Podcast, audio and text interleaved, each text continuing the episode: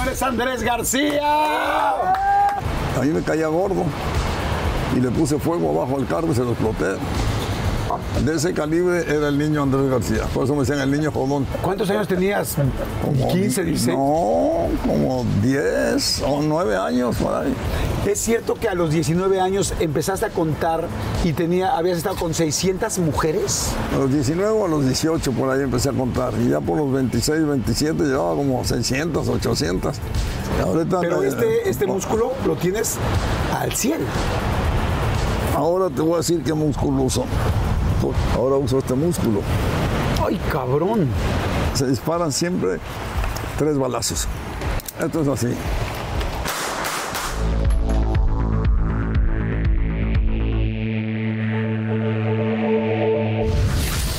Híjoles, no saben lo rayado, contento este, que estoy.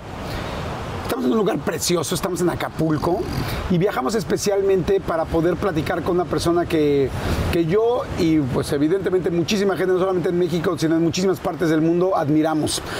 Nada más para que le vayan calando, el carruaje, los destrampados, tú o nadie, Chanoc, el libro El consentido de Dios, Paloma, El trinquetero, eh, El privilegio de amar, por supuesto, Manaos, Hermelinda Linda, Tintorera, así me puedo seguir, ¿eh? Así me puedo seguir. 106 películas. 106 películas, más de 25 telenovelas, eh, libro, eh, trabajo, productor, bueno, porque todo el mundo lo conoce como actor, pero es actor, director, productor, escritor y una de las personas más polémicas y netas que siempre he visto y que digo, no, no, qué par, qué par de este señor. Señores, Andrés García. Andrés, qué chingonada. Estoy bien contento. Gracias por venir, mi querido Jordi. Eres de las personas con más encanto que hay en este negocio, lo cual es muy importante. Que me lo digas, mira, que me lo digas tú. Primero, muchas gracias, pero De corazón. gracias por recibirnos. Estamos en su casa, que está gigante, está gigante, increíble, con una playa enfrente, que es tu playa, esto o Es qué. mía, es mía. Eh, Inclusive yo eh, fabriqué, esta es una playa caribeña hecha en el Pacífico. Si tú ves la vegetación, es del Caribe. Ah, ok. Tú fuiste poniendo toda esta vegetación, claro. Toda y todas las palmas, todo, todo. Yo lo construí, puse todo, hasta las albercas, las palmeras en su lugar y todo. ¿Tú qué tomas? Yo fui tequilero muchos años, muchísimos años, y catador de tequilas y todo ese asunto. De repente dije, "Pues, voy a empezar a cambiar un poquito, ¿ves? Y ahora, por ejemplo, tomando calúa con tequila. Calúa con, tequila. O Se sea, eres caribeño. O sea, te gusta el rollo caribeño desde el Calúa, ¿no? Sí, sí, sí, sí. Tú eres de República Dominicana, pero nacionalizado mexicano, ¿es así? Así es. Ok. Así es. Me nacionalizó Salinas de Gortari. Ok. ¿Eran amigos? Eh, mira, nos conocíamos, nos caíamos bien y, y yo le estoy muy agradecido por X razones, ¿ves? Pero desde que nos conocimos nos caímos muy bien. Qué bueno. No, hombre, yo nada más de conocer toda tu historia y luego saber que eras tan amigo del negro Durazo, digo, no, Ah, jamás me hubiera metido con Andrés García, nunca. No, hombre, el negrito se venía a esa casa que está ahí, Ajá. esa casa blanca que se ve allá, Ajá. y a esa playa, digo, esta es la misma playa, pero son, es grandecita. Ajá. Y ahí se quedaba, se dormía en las hamacas, ahí le gustaba. Cuando ya se vino, cuando salió de la escuelita, ¿ves? Se lo- todo el mundo lo sabe. Y ahí se venía y yo todavía de repente, a veces este, tenía mis encuentros, en una ocasión me agarré a balazos como con cuatro judiciales y le dije, negro, te tengo que avisar porque me voy a agarrar a balazos con unos cabrones. Y, y dije, no sé si quieras moverte a otro lado, no vaya a ser que pierda yo. Dice, tú nunca pierdes, cabrón, aquí te espero. Ah, sí. y aquí me espero. Y sí, una balacera que les puse a los cabrones allá. Yo creí que te iba a decir como, oye, no, a ver, espera. No, no, no, no, Tú nunca no. pierdes, cabrón, aquí, Aquí te estoy. espero. Wow. Y nos conocimos en los billares de la Roma peleándonos. ¿Ah, sí? Muy bueno para pelear. Y de ahí nos hicimos amigos. Y duró, te digo, hasta, hasta que se murió. Antes de morir, te digo, aquí venía. Aquí se estaba en la hamaca. Te digo, y digo, me voy a agarrar a balazos con unos judiciales aquí cerca. Si es- Aquí te espero, tú vas a ganar. No hay pedo, ¿qué tal? ¿Tu papá era mm, piloto? Era el jefe de la aviación de Casa Española. Ok. el comandante. ¿Cómo conoció a tu mamá? Mi papá tuvo una batalla en Madrid aérea, porque él era piloto. Y derribó muchos aviones, creo que tiene un récord mundial de aviones derribados. Pero en esa derribó, no sé, en esa derribó como seis aviones y luego lo derribaron a él. Y cayó con su avión encima de la casa de mi mamá, vivía mi mamá. No. Sí. ¿Cómo crees? Ahí cayó con su avión tratando de aterrizar en los techos, va, va, va. Y entonces este, de ahí se conocieron. Wow. O sea, cae ahí y que tu mamá la habrá. Tu mamá Paquita, ¿no? Sí, Paquita. Así está, está bien. bueno, ¿Paquita por Francisca o por qué? Francisca, sí. Ah, así se llama mi abuelita también. Francisca Paquita. Y este. ¿Y tu mamá le dio los primeros auxilios, algo? ¿Alguna vez te No contaron? me contaron de eso, sino de que así se conocieron y que mi papá le estropeó la casa porque el, su avión cayó en el techo de la casa de mi mamá. Dijo, ahora me haces una nueva. Ahora, no, yo creo que así fue la cosa, me imagino. Y así. ¿Qué número de hermano eres tú? Yo soy el número uno, está mi hermano y luego mi hermana. Ok. Oye, ¿y cómo era esa infancia? Porque al principio viviste eh, en Dominicana. En Dominicana. ¿Cómo era tu infancia? Pues mira, era una infancia muy feliz porque mis papás eran grandes papás y yo era, me decían el niño, el niño jodón, porque hacía unas barbaridades terribles. En una ocasión mi papá tenía un amigo que era eh, secretario de Estado allá en Santo Domingo. A mí me caía gordo y le puse fuego abajo al carro y se lo exploté. De ese calibre era el niño Andrés García, por eso me decían el niño jodón. No manches. ¿Cuántos años tenías? Como 15, di- 16. No, como 10 o 9 años por ahí. ¿10 No, años? yo era cabrón desde chiquito. O sea, cabrón desde, Desde cabroncito. No, cabronzote. Pero, ¿y, de- y qué sacaste? ¿Qué le pusiste? ¿Gasolina? o qué? Gasolina, papeles y gasolina. ¿Sabes hacer una bomba molotov? Eh, bueno, sí, ahora sí sé, claro. En esa época no, nomás puse papeles, junté papeles, fuego y, y vamos. No es cierto. Porque no me caía el señor. No, pues a mí una vez me, me, me pusieron una pinche regañiza terrible por sacar un 7. Imagínate. ¿Qué te dijo tu papá cuando vio eso? Bueno, más bien el ministro, amigo, vio el carro y le dijo a mi papá, me debes un carro. Tuvo mi papá que pagarle el carro. ¿Pero qué te dijo a ti? En ese momento no recuerdo, en realidad.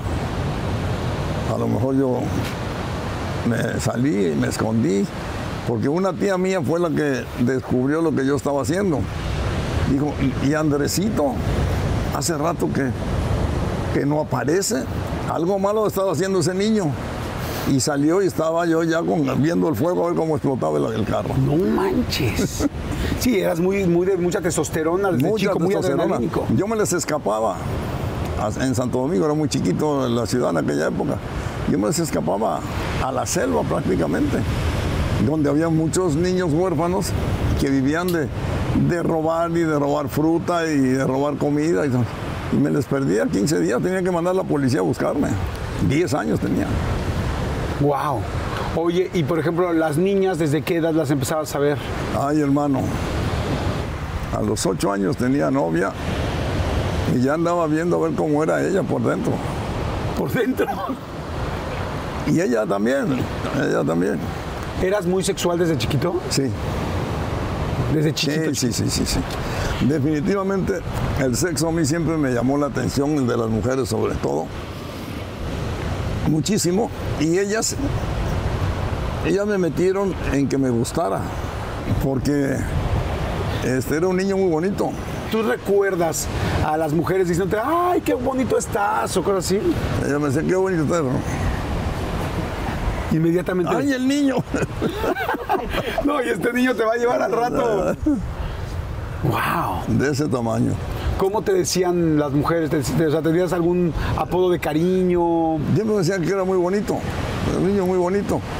Y mi mamá y mi papá le decía, es un niño muy bonito, pero muy cabrón. Jodón, es un niño jodón, porque andaba siempre haciendo travesuras. Y mi papá, me acuerdo, porque mi mamá le reclamó, en una ocasión llegué golpeado dos o tres veces.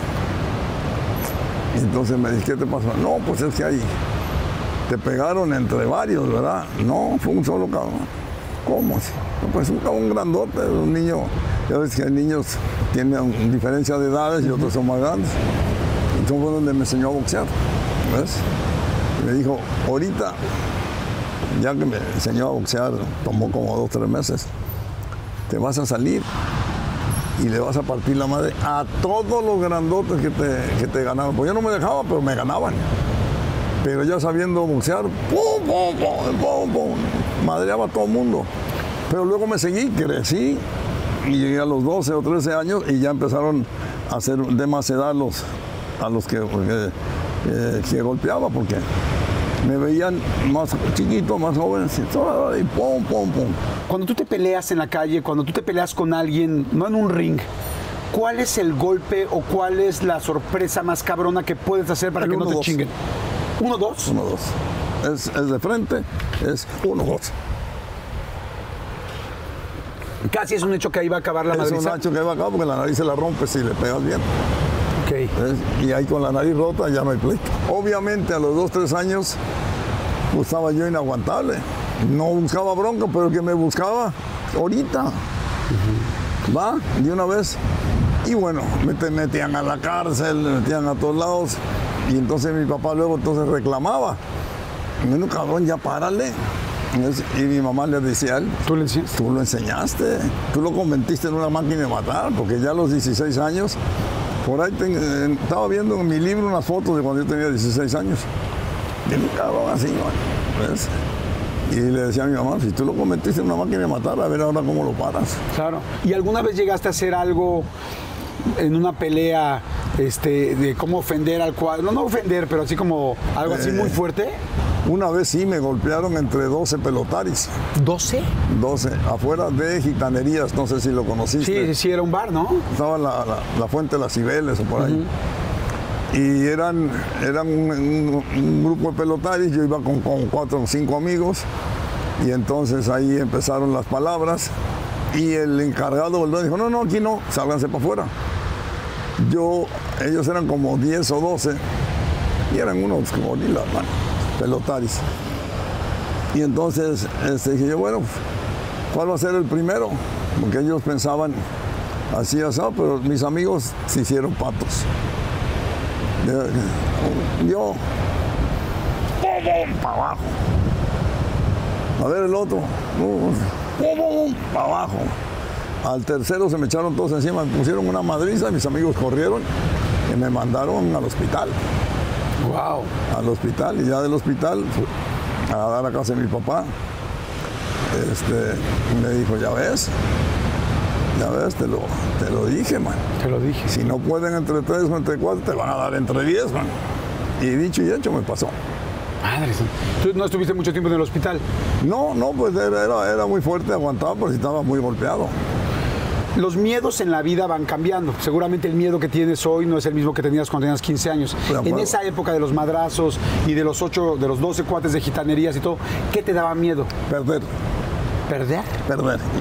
Yo tenía miedo a perder. Entonces yo, pues era un perro, era un terrier, era un, era un perro de pelea. Yo no le daba chance de nada. No provocaba. Y yo todavía les decía, conmigo no.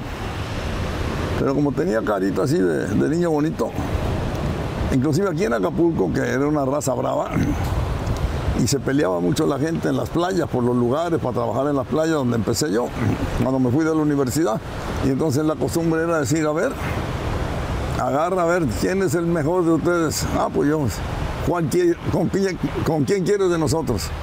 Y siempre me escogían a mí por mi cara de pendejito o de niño bonito. No sabían en No cuál se sabía estaban cómo- metiendo. y mis cuates le decían, el toro, un amigo que peleaba muy bien, pegaba muy duro. Le decían, se reía, el acapulqueño clásico, le decía, la casaste mal, amigo, la casaste mal. Pues, y dicho y eso, para. Y además les, les abría muy feo. ¿Ves? Les abría, cuando pegaba, abría porque tengo unos huesos muy, Ajá. Muy prominentes en la mano, ¿no? A ver, enseña tu mano. Están durísimos. como morteros, hermano. Oye, pero fíjate, estoy ahorita pensando y digo, tu, tu memoria y tu agilidad mental. Fíjense cómo lo hemos platicado tantas veces, o sea, el ejercicio, una persona que hace ejercicio tal, vas no solo ejercitando tu cuerpo, ¿no? Que si estoy flaco, que si no, que si, que si por estar fitness, no, tu cerebro. Cerebro. Porque, porque este músculo, no sé si ahorita de los mismos madrazos o cómo pegues, Ahorita pero me- este, este músculo lo tienes al 100.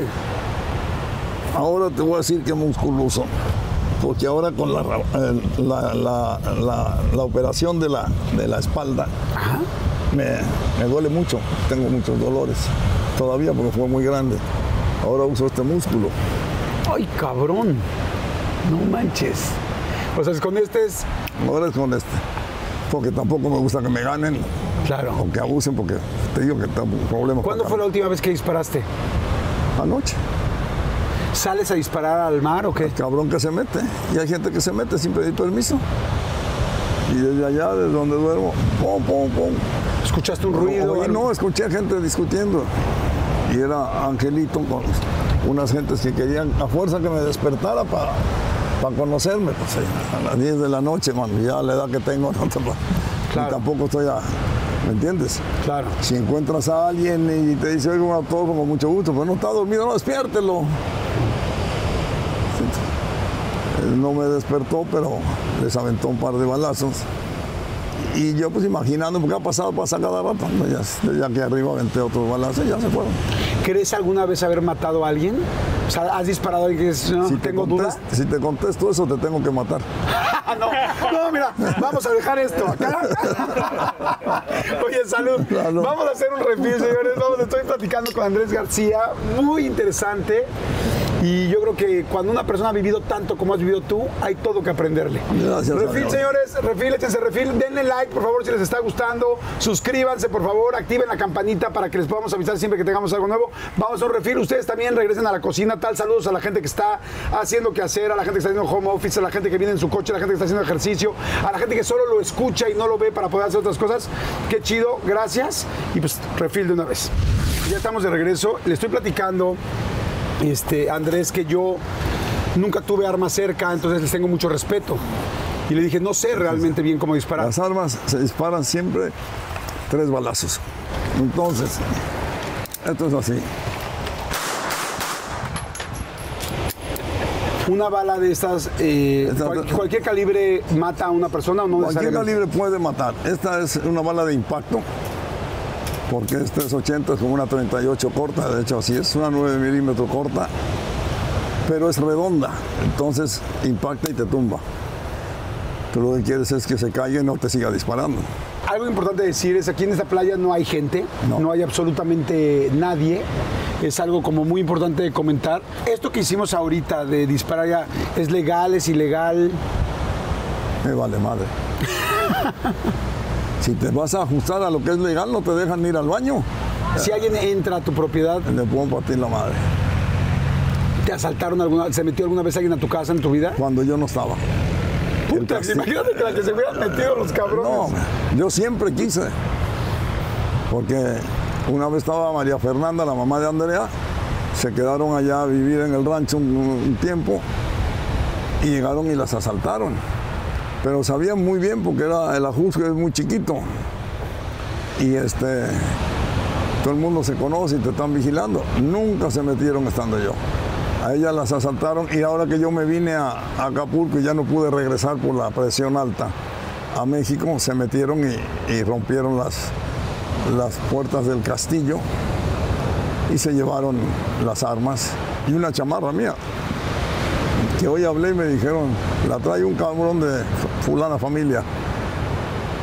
Quiero ver, la, la voy a rescatar, pero quiero cómo le hago porque no puedo ir a México. Me, se me sube la presión muy feo. Sí, no, no, no- no vale la pena. No debo ir, pero a ver si le encuentro. A ver si la encuentro. Me voy a echar ¿Eh? un tequilita porque si no te molesta, cabrón, estoy un poco cagado. Salud. Salud, hermano. Oye, y este. ¿Que luchaste alguna vez con el santo? No contra él, sino con él. Ok. Eh, en alguna época eh, me quedé sin trabajo. Pues yo pienso por mi carácter y por envidias. porque siempre tuve mucho éxito. Pero al empresario de cine y de televisión mexicano anda buscando el éxito, pero cuando tiene una estrella de éxito le cae mal y le tiene envidia. Tú sabrás de eso. ¿Ves? Y, este, y no tenía en ese momento dinero para producir obra de teatro. Y entonces eh, me propusieron luchar. Yo tenía un ayudante que había sido campeón nacional de lucha libre. Y yo te consigo luchas, te enseño a luchar. O luchar como negocio. Luché en varios lados. No recuerdo ahorita, Chilpancingo, Iguala, y luego caímos en Acapulco. Y en Acapulco eran luchas de dos contra dos. Y me dicen, vas a ser compañero del santo. ¡Wow! Vamos, órale. Eh, nos subimos y todo, pero luego ahí el santo como que sintió un poquito, por ahí tenían todavía los carteles, el santo y Andrés García contra no sé quién, no sé cuánto. Años después los, los vi los cartelones. Pero el santo luego no quiso que lucháramos juntos en el mismo cuadrilátero. Porque yo ya, yo ya era actor y era actor famoso. Y como que, que no le pareció. Y me dijo, no, déjame que yo luche primero con el mío y tú luchas con el tuyo. Entendí que no fuera yo a hacerlo quedar mal. No, eran los dos juntos, pero él y yo contra dos. Que él iba, él iba a robar cámara, pensó él, creo yo. Está bien. O sea, estuvieron en el mismo tú, cartel, pero el no mismo misma cartel, pero a la mera hora él dijo, no, deja mejor solo, entonces luchó él con el suyo, yo con el mío y tan tan. Y los dos ganamos. Ahorita que me platicas todo esto, pienso en Paquita, ¿no? Pienso en el señor Andrés, en tu papá, pienso en lo que te enseñó tu mamá, pienso en que tu papá te enseñó a ver, te vas a defender, tal. Y también él, tu papá, pues evidentemente era un hombre muy inteligente, se dio cuenta de la testosterona, el hijo que tenía. O sea, y, y lo preparó, también te preparó con todas las herramientas que tú traías. ¿Hace mucho que murieron? Ya, ya, ya hace mucho. Mi papá murió muy joven, a los 66 años creo, hace ya, no sé, como 40 años o no sé cuánto. ¿Ves? Este, pero era un gran, era un sabio mi papá, porque yo luego me peleaba y les pegaba muy feo, eso que decías tú de pegarle contra la banqueta, yo lo hacía, yo le daba contra la banqueta. Obviamente iba a la cárcel y me metían preso. Y entonces este, mi papá me dijo, mira hijo, ya estado en todas las cárceles de México. Ya bájale. ¿Habías estado realmente en todas las cárceles? todas. Yo estuve en Pero, Lecumberri, ejemplo- estuve en Santa Marta, estuve en Reclusorio Sur, estuve en Barrientos. Lecumberri. Y en, en todas las en Lecumberri por, por, por, por, ma- por material cabrón, a un policía. ¿Estuviste en Lecumberri? En Lecumberri. ¿Cómo crees? A ver, la gente que no sabe esto, el Palacio de Lecumberri, que ahora creo es una biblioteca, ¿no? No estoy seguro. Antes era la peor cárcel de México. El Archivo de la Nación. Fue una de las cárceles más Ma- ma- impresionantes que han existido, eh, bueno, la más impresionante de este país. Ahí es. Digo, no sé las Islas Marías, pero inclusive hay un libro que a mí me encanta de Carlos Contreras que se llama La fuga del siglo, de, las, de las pocas personas que lograron escaparse de ahí. ¿Tú estuviste en Lecumberri? Lecumberri, por ¿Y un mucho tiempo? ¿Un día? O... No, como, como una semana, me sacó mi papá como a la semana o dos. Tuvo que pedir un favor a un político amigo de él. Y te voy a decir algo. ¿Quién crees que encuentro en la cárcel de Lecumberri? Ah, no, o fue en el Carmen. No sé si en Lecumberri o en el Carmen. ¿A quién? Yo no era actor, pero ahí habían encerrado a Alberto Vázquez. ¿Cómo que es Alberto Vázquez? Y me acuerdo porque él una de las canciones que cantaba era el rock de la cárcel. ¿Es cierto? Eh, Entonces, estábamos ahí, ya sabes, uno primero, ¿quién es este? ¿Quién es esto? Porque siempre quieren abusar a alguien, ¿no? Y entonces Alberto los calmaba y decía, yo les canto, él era un cantante famoso, no sé, no sé por qué lo metieron, ¿ves? Y entonces este, empieza y, y nos ponen todos a bailar ahí. I want to party at the county jail. Bitch, vamos a donde began oh well. Number seven, number number three. Y tenía entretenido a todos los presos.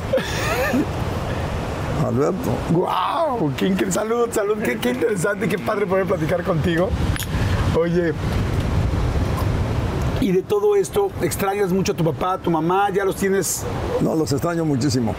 Y los pienso mucho. Sí, eso te iba a preguntar, que si los y, hablo con ellos, hablo con ellos y les pido consejo, ¿verdad? ¿Cómo sientes que te contestan en los sueños? En... Eh, percibo su opinión, también hablo con Dios. No es que me haya vuelto loco, sino que a veces le digo, Diosito, dame un poco más de sabiduría y de paciencia, porque no aguanto esta bola de hijos de la chingada que hay en la tierra. Y, y sí te escucha Dios, sí te escucha. Sí extrañas a tu papá y a tu mamá. Sí, claro, y mucho. Y mucho porque son unos, fueron unos grandes padres y, y- y los extraño porque ahora ya luego cuando estás solo, ya solo, a veces que le dices, a ver Diosito, dame un- una luz, ¿qué hago? ¿Verdad? Porque tiene uno dudas de cosas. Yo no quiero proceder mal, no quiero cometer injusticias, ¿no? Trato de ser mejor. Y de repente hay que decirle, dime para dónde le hago, porque no me están dejando más camino que la violencia, ¿no? Claro. Y, y sí, sí te llega una lucecita. ¿ves? Oye, como que yo siento que eh, tú eres una persona que difícil, creo que yo nunca te he visto en una pantalla que no sea actuando llorar. ¿Eres de llorar o no? Fíjate que no, me cuesta llorar. Ahora he llorado por dentro. Y, y en algún par de ocasiones he llorado por fuera. ¿Un par? Un par. O sea, dos veces quizá en tu A lo mejor que yo. Y quiero, voy a- quiero tratar de recordar. eh, bueno, una vez cuando murió mi amigo Rodolfo de Anda. Cuando que era mi amigo de 50 años. Y, y en su. Él me mandó a llamar este, cuando ya estaba sentenciado que se iba a morir. Estaba. Y dijo, fuimos hermanos. Y entonces lo fui a ver y, me dijo, hermano, para despedirme de ti, este, ya me tendrían que cortar la pierna y después me tendrían que, no, no, no voy a morir, esto dura dos semanas y pedí que me duerman. No, Puta, que no. quería despedirme de ti, ok, y ahí lloré. Y ahí también él, él lloró y luego eh, le dije, ¿qué quieres que haga, hermano? Cuídame a mis hijos. ¿Y quieres que me quede aquí contigo? Me dijo, no, vete a tu rancho, vete a Acapulco. Yo ya me dijeron que no duró más de tres, cuatro días. Agarré mi camino, iba yo camino a Cuernavaca cuando me habló su hijo y me dijo, Andrés, ya se acaba de morir mi papá. Y me regresé. Y ya estaba muerto y ahí sí lloré, pero no podía parar de llorar. No podía parar de llorar.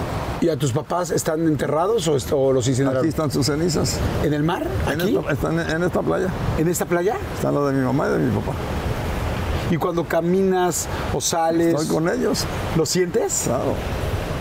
Y el día que tú fallezcas, ¿qué quieres que hagan tus Aquí me lo van a tirar. cenizas también? En cenizas. Sí, claro. ¿Y quieres en la arena o en el mar? En los dos lados. Las esparzan. Ok. Eh, a, a mi papá también me pidió eso en el mar y, y se me hace muy lindo porque cada vez que veo el mar siento que una parte de él, de su corazón, de, no sé, de su alma, porque bueno, su alma, pero una parte de él está Es, cada que, vez que veo el es mar. que del mar venimos todos. No es nada raro querer que te tiren al. Yo pedí que me tiraran en el mar y en la, y en la playa. Claro. Y ahí, y ahí pedí que me tiraran y ahí tiré a mi papá y a mi mamá. Oye, y ahora que yo te veo contándonos años, más de 30 años que me cuentas aquí en Acapulco, ¿cómo llegaste a Acapulco? ¿Cómo fue el de estar aquí? No me acuerdo que. Ah, no, eso fue después que me agarré balazos aquí. Fui a trabajar de maestro de inglés y ahí me agarré balazos en, en Chiapas también con otros cabrones. Y después ya regresé. Y regresé a las. No me acuerdo si regresé a las brisas. No, a las brisas llegué cuando me fui de la universidad. Ahí me dieron trabajo en las brisas. ¿De qué trabajabas en las brisas? Yo empecé de bellboy De Bellboy. y terminé de subgerente nocturno. ¡Wow! En poco tiempo, unos tres años, pues yo, yo ven- te- era universitario, ¿no? Traía una educación un poquito. Sí, claro. Oye, pero hablando inglés, Bellboy y luego Galán, ¿no te daban unas megapropinas? Y unas mega viejas. o sea, había, había quien las propinas eran de Era otra manera. De otra manera. Con Cuerpo Matic. Así es. Oye, ¿conociste gente famosa? Porque ese era el Acapulco Mira, yo te voy a decir una de las que me arrepentí. De las que no, no, no estuviste con ella. No quise porque, porque soy sentimental. Jorge Luque, que en paz descanse, un día me lo encontré en el Villavera. Que es un hotel aquí en Sí, Acapulco. y me dijo, Andrés, estoy con Farah Fawcett y su marido. Farah Fawcett vio tu foto, porque había una foto mía en el Villavera en algún lado, y me dijo, yo quiero conocer a ese hombre. No. Entonces me dijo, vente al Villavera porque quiere contigo. ¡No! Y me encantaba, era una de las mujeres más bellas del mundo. Quiero decirles algo, en esa época, yo nací en el 71, que Farrah Fawcett estaba de moda, todos teníamos, en todas las casas había un póster de Farrah Farrah Fawcett. Fawcett. Porque, entonces, pero fíjense qué, qué- qué chistoso. Todo el mundo veíamos el póster de Farrah Fawcett y Farrah Fawcett veía la foto de Andrés García. ¿Cómo la ves? Y entonces me dice, ahorita está jugando tenis con su marido, que era el actor ese que hacía el, el- el- el hombre del brazo, de un Biónico. millón, el del macho, el hombre biónico. Dije, pues vamos a conocerla. Voy y está jugando con su, con su pareja, que era su pareja.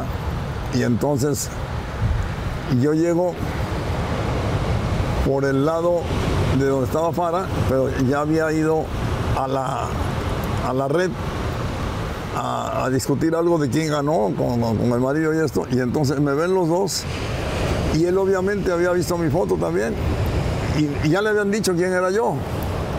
Y me da un abrazo, el cabrón me dice, puta madre, hermano, qué hombre tan guapo, ni en Hollywood hay cabrones así como tú.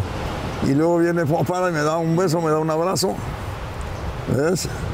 Y entonces, este, con todos los huevos del mundo, le dice, ahorita vengo, me agarra la mano y me lleva y Jorge Luque atrás, No. ¿verdad? ¿Con el esposo enfrente? El esposo enfrente, No es cierto. así. Y ya en la puerta de su cuarto, le dije, mira, he soñado contigo, porque yo soñaba con Fana Fawcett. Le dice, pero ¿sabes qué? Tu marido me cayó muy bien. No importa. Dice, no, a mí sí me importa, me voy a sentir mal. Me cayó muy bien, me dio un abrazo muy cariñoso. Y no sé, dejémoslo a la, a la vida, ya nos encontraremos otra vez. No quise meterme con ella al cuarto porque, porque me cayó bien el, el marido. Soy, sentimental en el fondo. Claro, por supuesto, sentiste el abrazo, la buena vida, abrazo, porque además el marido evidentemente sabía lo que iba a pasar. Yo pienso que sí. Sí, fue como de, yo me hago un lado, quién sabe qué arreglo tenían ¿Qué arreglo ellos. Al final nadie sabe qué arreglos tiene una pareja. Pero, pero este, alguien que me trata bien y me da un abrazo cariñoso, se me hace muy indigno hacerle un daño.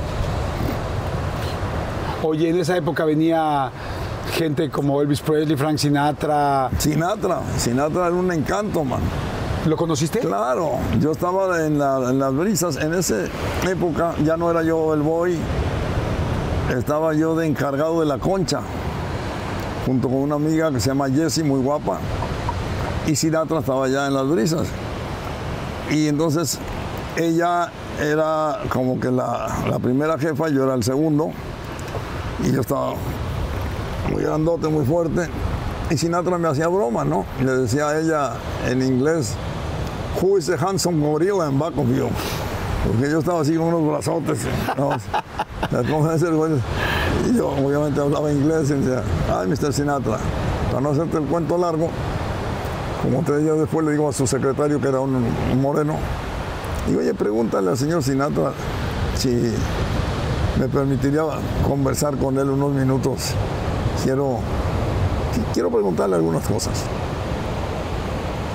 Ese mismo día vino y me dijo que sí, cómo no. Te espera en su suite, en su cuarto. ¿Qué fuimos? "Ah, Es un hola, ¿cómo está? Que la chingada, y sabe qué. Yo no, no era actor todavía. Y entonces le digo, sé que usted ha tenido muchas mujeres. Pero yo me lo voy a chingar. No, él me dice, yo sé que tú también, porque en esa época yo me cepillaba todas. Y ya le habían dicho. Dice, yo sé que tú también. Entonces le digo, sí, pues yo quisiera saber, porque a mí me da, yo las, eh, hago el amor con ellas, las sigo queriendo, pero se me siguen antojando las demás. ¿Cómo, cómo le hace usted para tener una sola? O sea, ¿tú sí querías tener una sola? ¿Eh? ¿Tú sí del fondo querías Yo, estar- yo quería serle fiel a una sola, nunca pude. Nunca pude, ¿ves? Y me dijo, te voy a decir algo, Andrés. Hay que ser más hombre para querer a una sola mujer que para tener a muchas.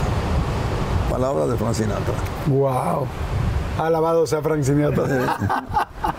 Obviamente no pude seguir el consejo. Hay hombres que tienen un gen de infidelidad y que no hay manera, hagas lo que hagas, digas lo que digas tal, que ese hombre, porque es su naturaleza. Y que y, y me lo han platicado tres psicólogas y psicólogos. de- La persona que tiene el gen de la infidelidad es como el que tiene los ojos claros o como el que es chaparrito, el que es muy alto. No hay manera de que lo cambie. Yo debo tener tres genes de infidelidad. Chinguen. Oye, ¿es cierto que a los 19 años empezaste a contar y tenía, habías estado con 600 mujeres? A los 19 o a los 18 por ahí empecé a contar. Y ya por los 26, 27 llevaba como 600, 800. Pero es que era, era muy fácil. Sea, ¿Cómo te voy a decir yo? Ellas mismas me lo pedían. ¿Me entiendes? Rara vez me daba a mí eh, chance de que de decirle, oiga, vamos a tener algo. No. Me acuerdo una vez en la Avenida Juárez, una güera preciosa, preciosa, unas piernas, un trasero, y venía con otra amiga, ¿verdad? Y yo decía, "Puta, ¿cómo le digo? Necesito agarrar, esta me gusta esta mujer. Y caminaba maravillosamente. Y entonces ya agarro valor y venía detrás de ella ahí, no le decía nada. Le digo, oiga señorita, le quiero decir algo. Y ella se voltea y me dice, no, yo te quiero decir algo a ti. Vente conmigo y vamos a la cama. No me dejó ni hablar. ¡Wow! Me puso una revolcada, compañera guapísima, man. Me puso una revolcada que anduve dolorido como tres días. ¿Cómo crees? Sí, señor. A mí nunca nadie me ha dicho eso. Oye, qué increíble. O sea, la mayoría de las mujeres eran ellas las que se te ofrecían antes que tú decirles. Bueno, esta es una una especial, las otras Qué bueno que estás tomando porque ya sentí que me estabas fichando. ¿Te acuerdas de tu mejor acostón? Obviamente ya con la fama que tenía uno, te buscaban mujeres muy sexuales. Me acuerdo de una compañera actriz que no te puedo decir nombre porque las conoces. Claro. Estaba yo haciendo una novela y a ella le tocó el camerino al lado y con la actriz principal me iba a ver a mi camerino y nos dábamos unos agarrones. Y yo luego me di cuenta que a la otra, cuando yo se me veía con ojitos de, te oí, cabrón, ¿no? Y entonces ese día salimos, de, vamos, vamos, vamos a comer, vamos a comer. Total, que nos dimos un agarrón, el primer agarrón, este, ya no fue si fue en mi camerino o en otro lado, ¿En Televisa? en Televisa. Y, y bueno, fue un buen agarrón, según yo. Y entonces le dije, se va a dar cuenta todo el mundo. Y dice, no, todo el mundo ya se dio cuenta. Le dije, no, pues vamos. Le dijo, no, yo no me metí contigo para coger un ratito. Contigo, esto dos, tres horas. ¿Y a poco aguantabas tanto? Pues tenía yo la bombita, maestro. Ah, era momento de la bombita. Bombita aguanta lo que sea, pero también aguantaba antes de la bombita. ¿Cuánto Es era? más, es más, espérame. No, no tenía la bombita en aquella época. No, la bombita me la puse a los 50 años, 52. No, esto era al pelo. Oye, aquí de cuates. Digo, nada más para pedir, medirle el agua a los camotes. ¿Cómo ¿Cuánto durabas? ¿Mucho? ¿Poco? Mira. O sea, en Eh, tiempo. yo te voy a ¿cuánto decir lo que. a- algo parecido me. me si quieres la pongo aquí. Sí, está perfecto. Algo parecido me, Gracias. Me preguntó una amiga. Obviamente era buena cama. Me dice, yo. ¿Era yo- buena cama ella? Ella. Ajá. ¿verdad? Pero no nos habíamos acostado, entonces me estábamos tanteando el terreno y me dice, mira, yo he oído varias opiniones de ti. Algunas mujeres dicen que eres una maravilla, man. que, que eres insaciable. Y otras dicen que les has quedado mal. Dije, ¿Cuál es la verdad? Mamita, ¿tú sabes algo de toros? Me dijo, no, mira. Manolete, Dominguín, el, el- el cordobés, los grandes toreros del mundo, para verle una buena corrida tienes que que ver por lo menos ocho. No te hacen una buena corrida toda, toda, toda su buena corrida. Ahora, cuando ves una corrida de esa dices, puta madre, mereció la pena ocho. Haz de cuenta. Ok. ¿verdad? O sea, yo no, no, no es bueno esforzarse de más en las cuestiones del sexo. Hay que irlo trabajando y ganando y que vaya aumentando. Ojo, cuando era más joven, pues hasta, hasta tres una tras de otra. Pero ya después hay que irlo trabajando y eso se va alimentando y va aumentando. Hay que ir agarrando confianza. Claro. Y esa es la verdad.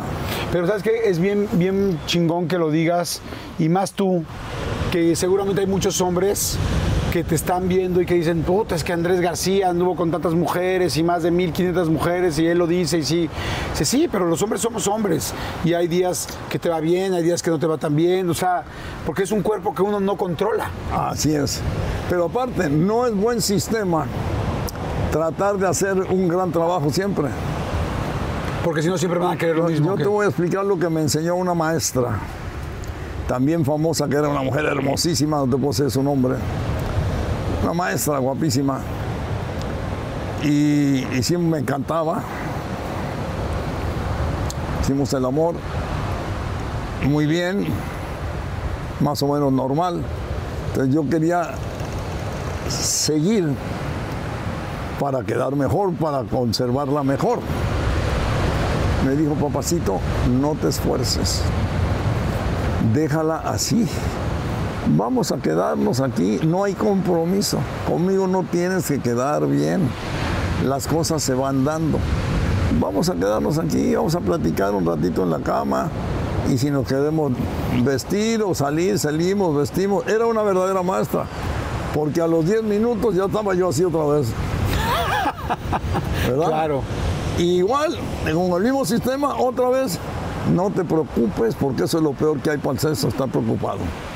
Y es cierto. Y vamos a platicar de lo que quieras, vamos a echar chistes, cuando quieras nos vestimos, cuando quieras nos vamos y otra vez, como cuatro veces, mano. El secreto es no estar preocupado por ello. Me lo enseñó una mujer, no lo inventé yo. Claro, fíjate, a veces los hombres no lo sabemos y quien No. te lo enseñó fue una mujer, Una pero mujer. además una mujer muy generosa. Y muy sabia. Porque no todo el mundo dice y sabe, sí, muy sabia, que tenía experiencia y Tiene sabía. experiencia, ¿no? Y aparte, este, eh, le interesaba yo o le gustaba Claro. yo y por eso me dio esa clase, ¿no? Eh, ahora, por ejemplo, a partir de, no sé si escuchaste de los libros de las sombras de Grey, que fue un libro muy famoso, que las mujeres traían donde había mucho rollo de sadomasoquismo, un poco que el hombre amarraba a la mujer y todo este asunto, en fin. Este, eh, te tocó, eh, con tantas mujeres, te tocó alguna mujer con un fetiche especial, de es que a mí me gusta que me arra que me, que me peguen, o a mí me gusta que me hablen fuerte, o que me digan palabras sucias, o que me amarren, o que me echen cera. Sí me han tocado todas esas. Todas. Todas. Pero nunca, nunca, nunca me gustó pegarles. ¿no? Bueno, mira, yo te volteate, te doy tres nalgadas si te sirve de algo, pero hay unas que querían, pégame en la cara, pégame. No, no me voy a sentir bien yo. ¿Entiendes? Y luego sí, la otra sí, algunas este, me decían, déjame que te amarre. Y me amarraban ellas a mí. ¿Y te gustaba o no? Eh, fíjate que sí, es una sensación especial. Salud, a mí también. sí, porque no sabes por dónde te van a llegar. Es una sensación, no Y es algo padre. No, y aparte el sentirte que estás a disposición de ella, ¿verdad? Te, te entra un, no sé, una, una energía, una, una, no sé, como un furor Sí, sí, sexual. sí. Eh, eh, leía de que alguna vez comentaste que habías estado toda una noche, que a veces eh, un día completo y que tres días en recuperarse. ¿Has estado, has tenido muchas relaciones seguidas con una mujer? Sí. ¿Alguna Mira, vez las contaste o, o Eh, para mira, nada? Yo no las conté, pero una amiga mía sí la contó, inclusive lo dijo. Yo no me acordaba porque terminé agotado. Ella fue la que lo dijo en una entrevista. Le preguntaba una pregunta y dijo, mira, lo más tiempo que yo he hecho el amor ha sido con Andrés García. Hicimos el amor nueve horas seguidas. Claro, había ayuda. La bombita, una pastilla, las dos. Yo no no sé. ya lo sabes, ajá, pero había Ya, ayuda. ya no me acuerdo y, y de ahí yo dije, ah, caray. Con, él- con esa muchacha tuve un, un gran romance, fue un gran amor. Y, y sí fue cierto lo que ella había dicho, yo nunca había contado las horas, pero ella sí. Wow. No, pues salud. Salud. Oye. ¿Te enamorabas de ellas? Yo siempre, con todas las mujeres, eh, nunca me metí con una mujer que no me gustara. Algo me gustaba de ella. Y, y siempre me enamoré hasta cierto grado de, de todas las mujeres con las que hice el amor. Pues, pero se me seguían antojando las otras. ¿Fuiste infiel con todas? ¿Te sentías alguna vez mal o no era No, algo porque que yo nunca prometí ser fiel a nadie, a ninguna. Oye, hoy sé que estás, que tienes una pareja, eh, bueno, con Margarita. Sí. ¿Te siguen buscando mujer. las mujeres? Mira, este. Parece que sí. Dice el compadrito que ayer vinieron dos muy guapas. Y ya yo me había acostado, le dijo, no, no lo puedo despertar. Pero ya no tanto como antes. Eh, Porque ya, ya son 80 años, son 80 años. Y aparte no, no puedo caminar bien todavía, estoy empezando a caminar. Pero no pierdo las esperanzas.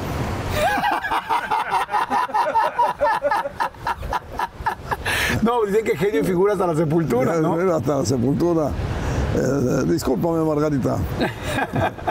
Margarita se ha portado muy bien conmigo. Llevan muchos años juntos, ¿no? Como 20. O sea, no, no casados, casados como 10 o algo así, pero eh, relación como 15 o 20, algo así. Oye, ¿y cuándo fue lo de la bombita? Como por ahí de los 50 años, te voy a explicar cuándo fue. Me dio cáncer de próstata. Y entonces me operaron la próstata y me quedé impotente. Y no había manera de que aquello respondiera. Yo pensé que por ser Andrés García y ser yo quien soy, dije, yo sí voy a... No hubo manera. Y mis amigas todas lo intentaron, algunas y todo. Porque siempre conservé buena relación con todas hasta que apareció lo de la bombita. Por cierto, yo soy el único hombre, creo, hasta donde yo sé, que se ha puesto tres bombitas. ¿Qué pasó entonces? Mis amigas todas se reunieron, hasta las que no veía hace tiempo, para probar la bombita, porque lo leyeron en los periódicos o las entrevistas. Entonces, pues ahí vamos, todos a probar la bombita, horas y horas, porque Ahí sí durabas lo que fuera. lo que fuera. Hubo un exceso de, de kilómetros y de amigas que todas querían probar la bombita y le partí la madre esa bombita en un año. Se rompió la bombita de tantos kilómetros de vagina. Y ahí te voy. Sí, ahí te voy a, a esperar dos, tres meses, me dijo el médico, no te la puedo cambiar luego, luego. Hay que esperar que cicatrice eso y le saqué. Y entonces me pusieron a los tres meses o cuatro otra bombita. Y me dijo, agarrar un poco con calma, man. Esa segunda bombita me duró como cuatro años. Y luego también en algún evento desenfrenado, también se rompió. ¿Ves? Y luego me puse la tercera bombita. Y es la que tengo hasta la fecha. Oye, eh, yo te agradezco mucho la confianza, la buena vibra, porque no es fácil hablar de todas estas cosas y yo creo que uno tiene que ser también muy seguro. Ahora que está tan fuerte todo este asunto del machismo y que pues tanto asunto del feminismo también que lamentablemente no volteamos a ver, la equidad de género y tal, ¿en algún momento te sentiste como eh, abusé de las mujeres o las mujeres de repente no, ellas era, pues digo, un intercambio sexual entre un hombre y una mujer es completamente Es normal. válido. Te sentiste completamente normal. Nunca, nunca hubo alguien que. Nunca forcé a ninguna mujer. No, eso me lo enseñaron mis, mis papás, me lo enseñaron. Nunca hay que ni golpear a una mujer ni forzarla a nada. Es- aunque hay mujeres que te piden que les pegues. Sí, lo que estábamos platicando hablando, ahorita. pero no, no, porque no, no me siento bien yo. Oye, y hoy, después de todas estas, tanto mujeres, personas, eh, ¿te sientes, eh, si volvieras a vivir, harías exactamente lo mismo? Lo mismo y más si se puede. ¿Te parece bien si vamos a un refil? Vamos. Hacemos un refil. Saludos a toda la gente que nos está viendo. Hagan su refil, por favor. Vamos a la última parte. Te quiero preguntar, evidentemente, de tus hijos. Te quiero preguntar cómo estás tú ahorita, cómo te sientes. Te quiero preguntar de Luis Miguel, que han preguntado, evidentemente, mucho del asunto de la serie. Y este, pero además quiero, quiero platicar de tu corazón y, de- y del ser humano. Ya está. Cuando yo vi la serie de Luis Miguel, los primeros tres, cuatro capítulos de la primera temporada, porque ahora ya está la segunda y en fin, este, sales tú ayudando a Luisito Rey, ayudando a Luis Miguel. Cuéntame un poco de eso. Lo, lo que sale en la serie es real, está Es- es exagerado, cierto, ¿no? ¿La viste? Es, real. eh, vi, vi, sí, vi, vi- vi gran parte de la serie, cómo no, sí. Eh, A Luis Miguel lo quiero como un hijo, man. ¿Ves? Este, igual que a Roberto.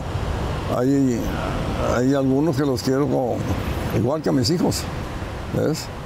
Y este, es cierto lo que, lo que, lo que pusieron ahí en la serie, está correcto.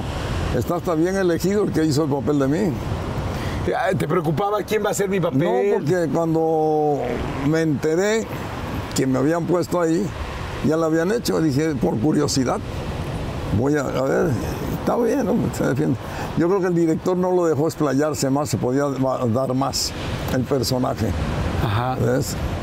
Porque igual que a Luisito Rey, el personaje de Luisito, ahí eh, de- desperdiciaron algo para lo que les sirva. Luisito Rey era mucho más encantador de lo que lo sacan en la serie y mucho más cabrón.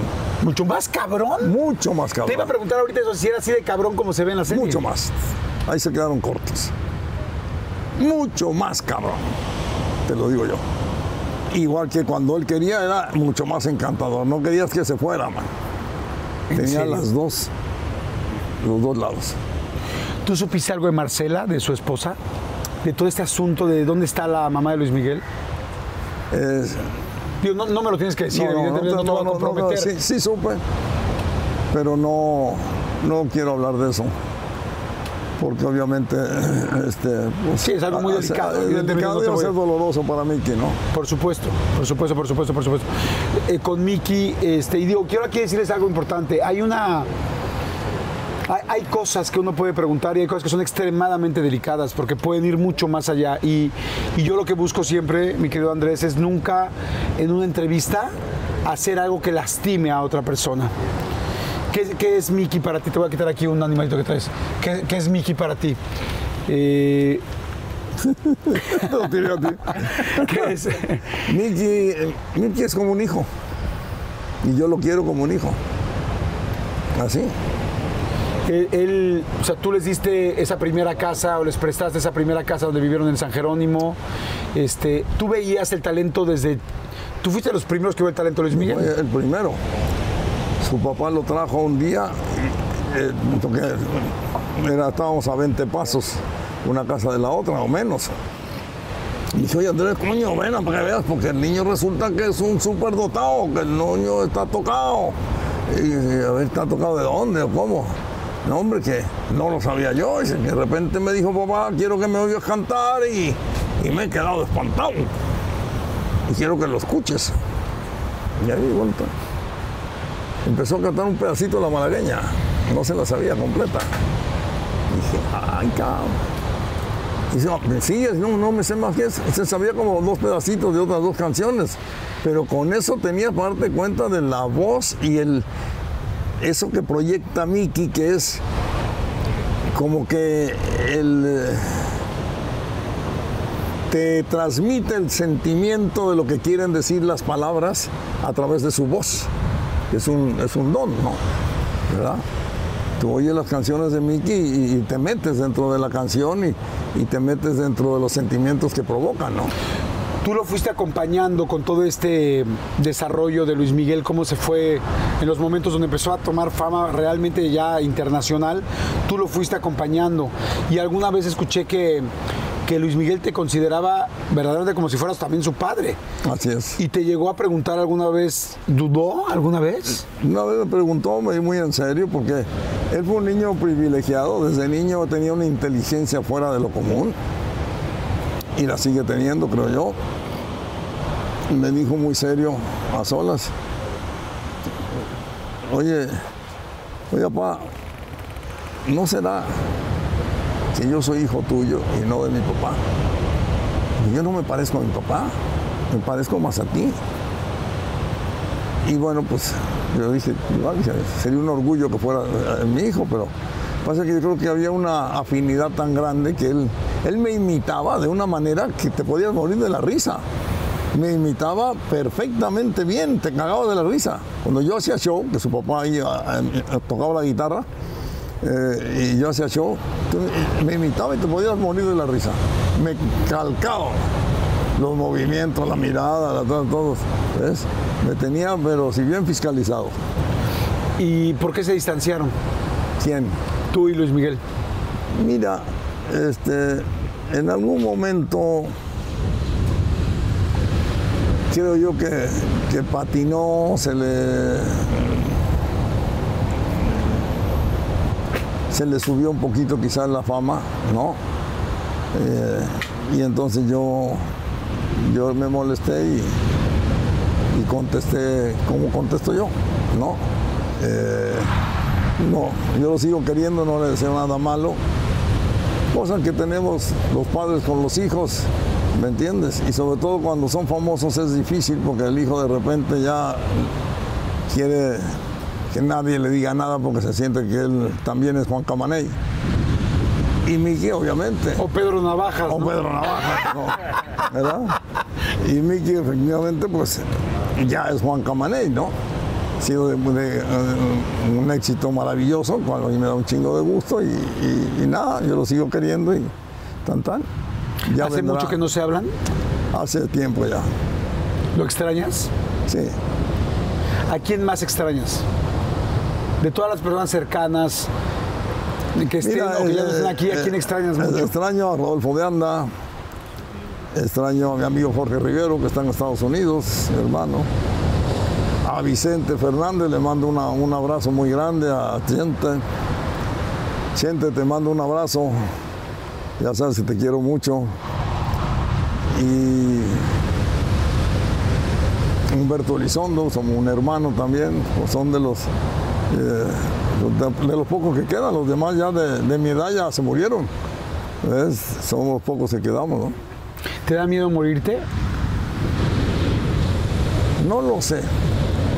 Yo siento la muerte cerca. La he tenido cerca mucho tiempo porque me, he jugado la vida muchas veces. Una vez te atacaron hasta unos tiburones en, no sé Cuando me caí con el helicóptero, cuando me han mandado a matar. Tres cuatro veces me han mandado a matar. Tres o cuatro veces lo han mandado a matar, nada más para que ubiquen. Sí. Pero ahora, a los casi 80 años, bueno, a los 80 años. 80 años. ¿Se ve distinto la muerte? Eh, mira, yo pienso en ella mucho. Pienso en ella mucho porque creo que la tengo cerca. ¿Ves? Mi mujer me dice que no hables de eso, no quiero hablar de eso. Siento que la, que la tengo cerca. Pero uno no se muere cuando uno quiere, sino cuando Dios dice. ¿Ves? Entonces, este, pues ahí, ahí la llevo, ¿no? Porque me está pesando un poco esto de, haber estado 10 años sin caminar, en silla de ruedas, tengo muchos dolores, tengo muchos dolores este, por todos lados, ¿no? Porque eh, los golpes, la operación de la espalda, los tornillos, pero me he roto muchos huesos, caídas, peleas, etcétera, y pendejadas también que yo he hecho. Todavía me volteé aquí en una camioneta hace seis meses, man. ¿Cómo crees? Por pendejo. Yo estaba operado de la columna con 10 tornillos y dos placas de titanio, y etcétera, ¿no? Me subí la camioneta, empecé a correrla por la playa, pues no, no llegué más de 300 metros y ¡pum! vas para abajo con camioneta. Y aquí traigo un moretón todavía que no se me quita. Se me desgarró este muslo. O sea, recién operado, con 80 años casi. O sea, ¿qué pendejada es esa? Me enojé tanto conmigo mismo que agarré la camioneta y la regalé, mano. ¿Cómo no estaba yo por aquí, chinga? ¿Por qué vine hasta hoy? Hasta ahorita, mano. Dije, no, porque aparte me conozco. Ya andaba yo pensando otra vez en volverla a manejar. Estaba por aquí un ayudante mío de México. dije, mira, te agarra la camioneta y llévatela. Es tuya. ¿Ves? Porque me conozco, hago pendejadas a veces también. Dije, la voy a querer volver a montar otra vez. Oye, y una persona tan, como lo dije al principio, con tanta testosterona, con tanta energía, con un cuerpo siempre, pues un cuerpo privilegiado. Menos ahora, que ahora estoy. Eso te quiero preguntar, 10 años. ¿cómo te sientes ahora? De O la sea, chingada. ¿Por qué? Porque no puedo caminar bien. Eh, me duele todo. Tengo 10 tornillos en la espalda y dos placas de titanio, man, imagínate. No puedo hacer ejercicio. Entonces te vas chupando, te vas quedando delgadito, delgadito. No, pues no estoy cómodo, no estoy. la- ando viendo a ver cómo puedo hacer un poco de ejercicio sin fregarme la espalda por güey otra vez, ¿no? ¿Duele en el ego eso? Sí. Sí, duele porque, como tú lo dices, yo he tenido siempre mucha fuerza, he salido adelante de, de lo que tú quieras, de caídas de helicópteros, de balazos, de golpes, de la lucha libre, de caídas de caballos. Pero claro, no tenía los 80 años que tengo ahora. Claro, no, te voy a decir una cosa y te lo digo de corazón, ¿eh? Ojalá, ojalá que Dios me dé la oportunidad de verme a los 80 años como te ves tú. Te lo digo de corazón. Y, y- y ahorita estaba pensando, yo evidentemente, yo ya te vi caminar y te vi caminar muy bien, que me da mucho gusto porque sé que mucho tiempo no pudiste caminar. Así me dio es. gusto que caminaste, fuiste ahorita A, a hacer pipí. a hacer pipí, él regresó, tal, tal. Y este, pero digo yo, ojalá que yo tenga la oportunidad, inclusive te veo físicamente y digo, puta, un señor de la tercera edad, de 80 años, que además se siga viendo galán, está cabrón. O sea, hablando en serio. Sea, es un cuate que tiene que ser muy guapo desde siempre, pero yo creo que más allá del guapo y el mamado y el madreador y tal, es la persona que hay adentro. O sea, eso es lo que a mí más me interesaba conocer hoy de ti. O sea, el, el ser humano, porque la experiencia que tú vas acumulando durante muchos años, con errores y con aciertos, no, no estoy diciendo, ay, sea sí, puta, todo, todo un estuvo santo". fantástico. Pues evidentemente no, nadie. No, si yo no, a mis 49 años me he equivocado en 6 mil cosas, y hay cosas que me gustaría decir, puta, eso lo hubiera cambiado así, así, y esto lo volvería a hacer igual, aunque me vuelva a equivocar. Puta, todo lo que para mí significa poderte aprender, prende, prende tu cigarro. Sigue, sigue. Es como, es como algo chingón, o sea, no es algo fácil llegar a los 80 años simplemente con esa lucidez que tienes. Y sabiendo en qué hiciste bien y qué te equivocaste. A mí me enseñó eso mi papá. Cuando uno se equivoca, no le des vueltas. Porque si no, nunca corriges y nunca mejoras. La regaste, te equivocaste. Entonces yo cuando la cagué. Me equivoqué. Esto me salió mal. Hay que corregirlo. Con tus hijos, ¿cómo estás ahora con tus hijos? Pues mira, este, eh, en realidad Andresito está en, en- Estados Unidos. Entonces viene, creo que en- el mes que viene a, a visitarme. Y Leonardo lo veo poco, él anda en su, en su vida loca. ¿Ves? Ahora, hijo de tigre pintito, ¿no? No, pero eh, hay diferencias. Ok. Hay diferencias. Pero bueno, pues que le vaya bien, ¿no? ¿Se hablan por teléfono o no? Eh, poco, poco. Con Andrea sé que hablas poco, bueno, por lo menos en eso me quedé. Sí, sí, no, ya, ella desapareció hace tiempo, ya ya no, no habla ni con su mamá. Ya ella como que escogió otra familia, unas personas que a mí no me caen bien. Y entonces este ya no le parecía que, que, que yo le dijera que esa gente no era gente buena.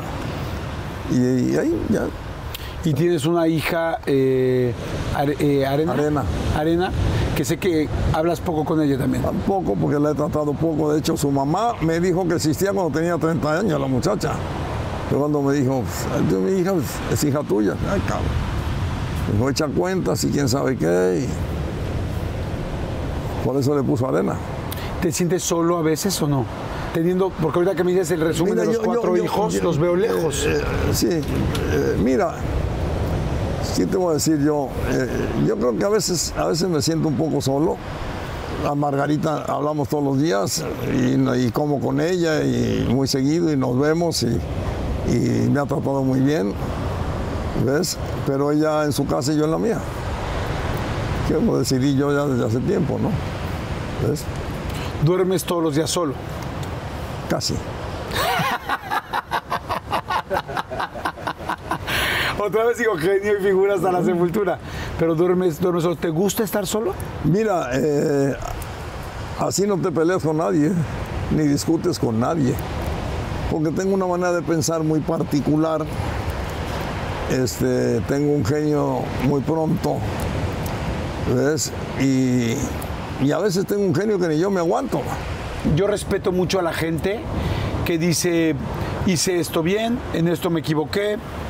Y yo alguna vez escuché una frase con la que quiero terminar esta plática, mi querido Andrés, donde decían, escucha a la gente, escucha a los demás, porque un ser humano nunca va a tener la suficiente vida ni los suficientes años para vivir las experiencias de dos o tres vidas. Yo sí creo que tú eres una persona que ha vivido Muchas vidas. Muchas vidas.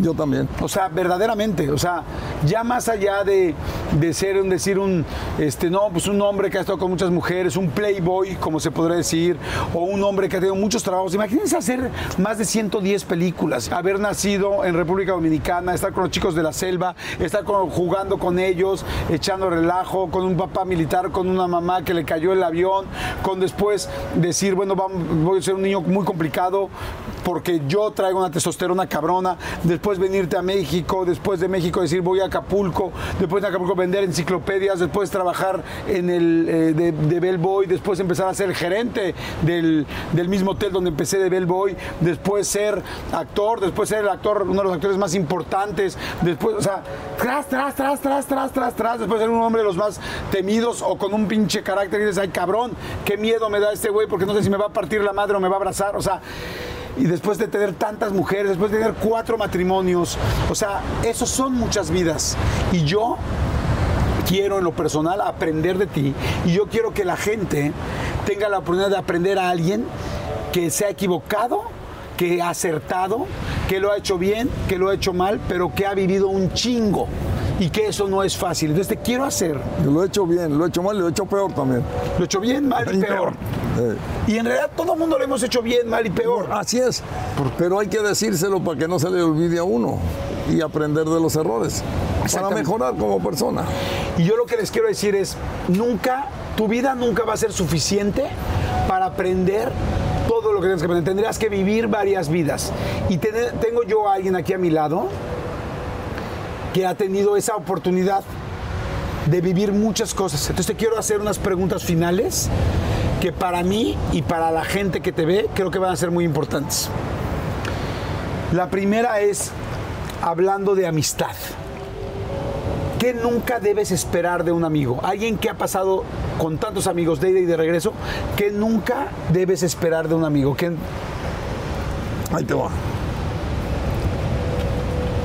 Nunca debes esperar, no de un amigo, de nadie. Y luego te explicaré, aunque parezca un poquito brusca la, la terminología. Nunca debes esperar de nadie que te dé nada. Porque siempre te vas a decepcionar.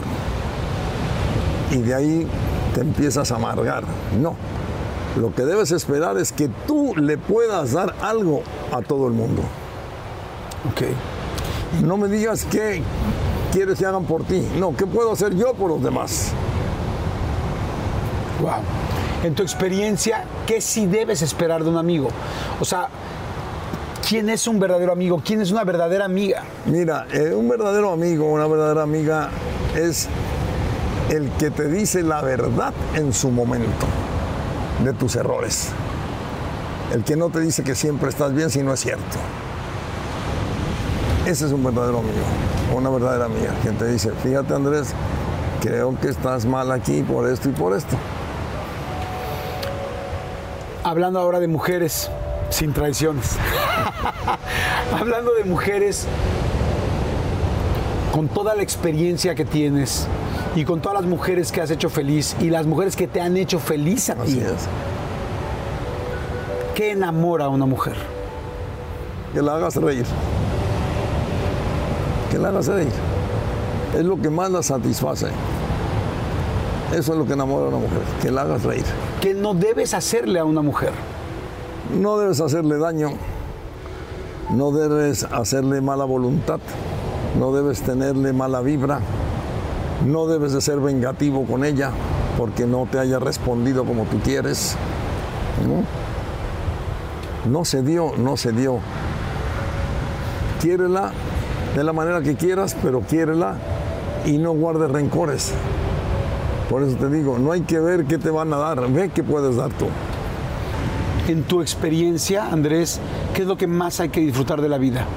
Que ahora que tienes 80 años y que has vivido tanto y has gozado tanto, ¿qué es lo que hay que disfrutar más de la vida que a veces no nos damos cuenta? Te lo voy a decir de otra manera. Nunca rompas un momento feliz o una etapa feliz por buscar quizás otra felicidad más que a lo mejor no vas a encontrar. Cuando tengas un momento de felicidad, alárralo, no lo rompas. Cuando tengas una relación de la que sea con un amigo, con una amiga, con un socio, una relación agradable, buena, no la rompas. No rompas lo que ya está hecho bien. Con los hijos, ¿qué, qué no hay que hacer? Yo necesitaría que alguien me dijera eso a mí, porque no sé qué hacer con ellos. ¿Y qué sí hay que hacer? ¿Qué sí ha funcionado? Mira, este, no lo sé porque eh, o no he sabido hacerlo o la- el carácter tan grande, tan, tan fuerte que tengo los ha hecho separarse de mí. Lo que yo no pude hacer fue convivir con ellos mientras crecían, porque estuve muy, ocupado trabajando, porque yo quería poderles dar lo que yo no tuve, casas, carros, etcétera. Y luego por eso construí el castillo, construí el Ajusco, construí esto, construí la laguna con cinco edificios o tre- tres edificios y playas. pero nunca vienen. Nunca vienen. ¿Por qué? Porque no conviví con ellos. Andaba muy ocupado trabajando y ganando dinero. Dice para darles lo que ellos iban a querer y agradecer. No vienen. Ese es un grave error que yo cometí. Y por eso dejé de convivir con ellos, por andar buscando ganar más dinero, disque para poderles darles algo. Luego a lo mejor ni les interesa. El tiempo era lo más valioso. El tiempo era haber dedicadores tiempo de vivir con ellos y convivir y, y no lo hice porque pues andaba buscando manera de, de ganar dinero. Yo creo que a muchos papás nos pasa eso, ¿no? De repente queremos darle lo mejor y nos damos cuenta que le estamos negando lo, que realmente quieren, lo mejor. Lo mejor, así es. Y finalmente la persona más importante de todas, tú. ¿Qué es lo mejor que has hecho contigo? ¿Qué es lo que más te aplaudes a ti, de Andrés para Andrés? No niños, no hijos, no carrera, no nada. De ti a ti, ¿qué es lo mejor que has hecho hasta hoy? ser una buena persona en un 85%. No te puedo decir que un 100% porque no sería cierto, pero yo en un 85% de mis acciones y de mis relaciones he sido una buena persona.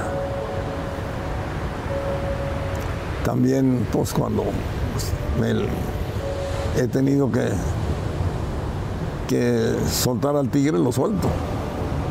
Pero creo que en un 85% he sido una buena persona. Yo te mm, agradezco el tiempo. Como ustedes ya vieron, se hizo de noche. Se hizo realmente de noche, pero yo te puedo decir una cosa, que esta es una tarde que nunca voy a olvidar, porque es muy difícil tener la oportunidad de platicar con alguien que ha vivido tanto y con alguien que estoy seguro que va a vivir mucho más y que va a seguir disfrutando mucho más.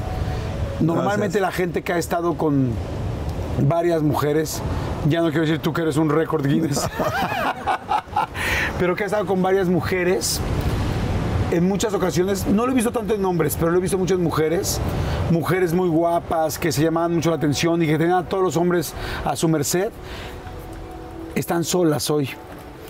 Y a mí me da tanto gusto saber que tienes una pareja.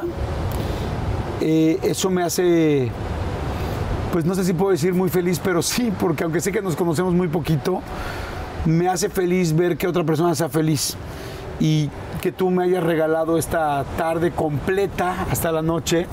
Es algo que yo agradezco mucho. Gracias. Y, y yo siempre cuando me preguntan mis hijos, ¿no? ¿qué es lo que más te gusta de tu trabajo? Le digo, que tengo la oportunidad de aprender de gente muy grande. Gracias. Y no estoy diciendo que en ser muy grande sea alguien que no se equivoque. No. Todos nos equivocamos. El Pero- éxito se consigue a base de equivocaciones. Exactamente. Te agradezco mucho tu sinceridad, te agradezco mucho tu tiempo, te agradezco mucho estar aquí sentados porque llevamos cuatro horas, Horas. y media sentados, ya se nos durmieron a todas las piernas Ya. y, y te agradezco mucho esta amistad. Hay una frase al final de Casablanca, de la película Casablanca que me encanta Humphrey Bogart. de Humphrey Bogart que, que- que dice, este, pero empecemos aquí una gran amistad. Yo te conocí a los 80 años y a partir de hoy quiero empezar una gran amistad. Y Ya que está. cuentes siempre conmigo. Ya está. Y te deseo que sigas igual. Tienes cuarenta y tantos años, estás en el mejor punto de tu vida. Viniendo de ti, Sí, señor. lo creo completo, porque ya me sentía que ya estaba empezándome a madrear pasa- a los casi 50. Nos pasa a todos. Pero alguien me lo dijo a mí también en aquella época y dije, pues a lo mejor tiene razón. Y hice las cosas mejores después de los 40 años. Pues me quedo, me quedo con eso, me quedo tranquilo y tienes un nuevo amigo. Venga. Gracias, muchas gracias Andrés. Muchas gracias, por el tiempo a y por todo. Muchas Gracias gracias. Gracias a ustedes, muchas gracias por lo que hacen todas las semanas, gracias por darle like, gracias por compartirlo en Facebook, en Instagram, en TikTok. Muchas gracias y Andrés, gracias a ti. Gracias a ti. Muchas, muchas gracias. Nos vemos la siguiente semana con la mejor de las vibras. Chao. Thank